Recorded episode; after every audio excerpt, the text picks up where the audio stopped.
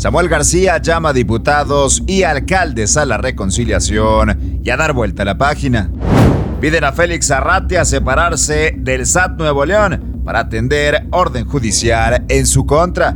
Suma Durango al menos 21 muertes por extraña meningitis aséptica. Marcelo Ebrard inicia campaña para ganar candidatura presidencial de Morena. Y en información internacional, acusa a Estados Unidos a Vladimir Putin de no ser sincero en negociaciones de paz con Ucrania. Esto es Contraportada. Comenzamos.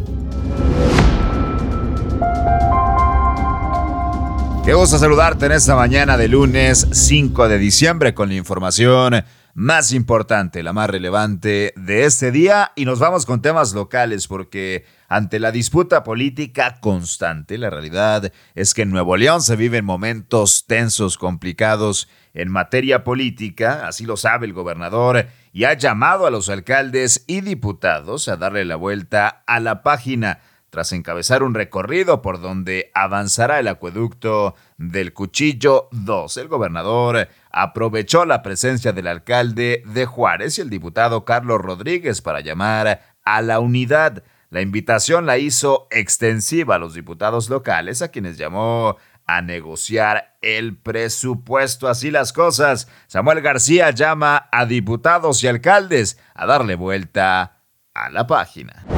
Y más información luego de ser vinculado a proceso por el delito de amenazas y abuso de autoridad. Se giró además una orden judicial en la que se instruye que Félix N. se ha separado de su cargo como subsecretario de Administración Tributaria del SAT de Nuevo León Además, el indicado quedó imposibilitado de ejercer algún cargo público tras lo determinado en una audiencia celebrada el domingo anterior de forma virtual y privada desde la sala 6 del Palacio de Justicia. Esta audiencia se realizó en seguimiento a una de las ocho denuncias que enfrenta Félix N., en la que el ahora exfuncionario de gobierno es acusado de amenazas y abuso de autoridad en contra de Saraí Aranda, quien se desempeña actualmente como secretaria técnica del Comité de Selección del Sistema Estatal Anticorrupción. Sigue el tira y afloja en el Congreso con Félix Arratia.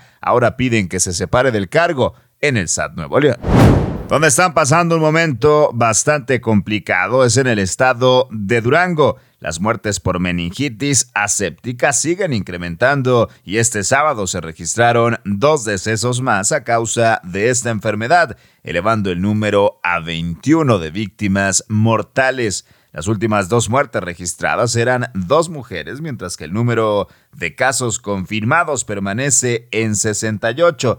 Sin embargo, el de fallecimientos se ha elevado según el más reciente reporte diario del gobierno de Durango. Cabe recordar que el subsecretario de Promoción y Prevención a la Salud, Hugo López Gatel, arribó el pasado miércoles a Durango y se reunió con las familias de las víctimas en el Centro de Convenciones Bicentenario. Ya suman 21 muertes en Durango por extraña meningitis aséptica.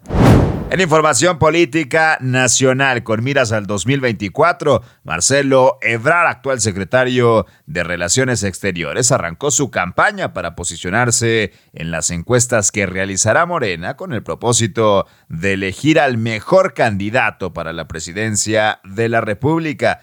Este sábado 3 de diciembre, Ebrard acudió a la toma de protesta de los comités que se dividirán entre los 300 distritos electorales de la federación con el fin de que más gente a nivel nacional conozca al canciller y se convierta en el perfil mejor posicionado en la encuesta a realizarse en este 2023 próximo. La reunión a la que asistieron más de 10.000 personas entre simpatizantes de todo el país, diputados federales, diputados locales, senadores, alcaldes y miembros de la organización civil se realizó en el World Trade Center. Así las cosas con Ebrar, que arranca la campaña para ganar la encuesta presidencial de Morena. Y en información internacional, el presidente ruso Vladimir Putin no es sincero en cuanto a las conversaciones de paz con Ucrania al menos no en este momento, así lo dijo el sábado una diplomática estadounidense de alto rango tras reunirse con el presidente Volodymyr Zelensky y otros funcionarios ucranianos en Kiev.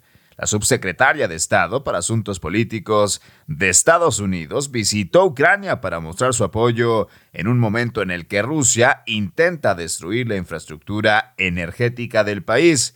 El presidente de Estados Unidos, por su parte, Joe Biden, dijo el jueves que estaba dispuesto a hablar con Putin si el líder ruso también estaba interesado en poner fin a la guerra, pero la idea murió rápidamente cuando el Kremlin dijo que Occidente debía reconocer la anexión declarada por Moscú de cuatro regiones ucranianas. Putin no es sincero sobre conversaciones de paz con Ucrania, al menos así lo acusa Estados Unidos. Y vieras aquí la información más importante desde el lunes 5 de diciembre. Yo soy César Ulloa, arroba César Ulloa G y esto es Contraportada por Altavoz MX. Todos los días la información más relevante de Monterrey, México y el mundo la encuentras aquí en nuestras multiplataformas. Excelente semana para todos. Pásela bien.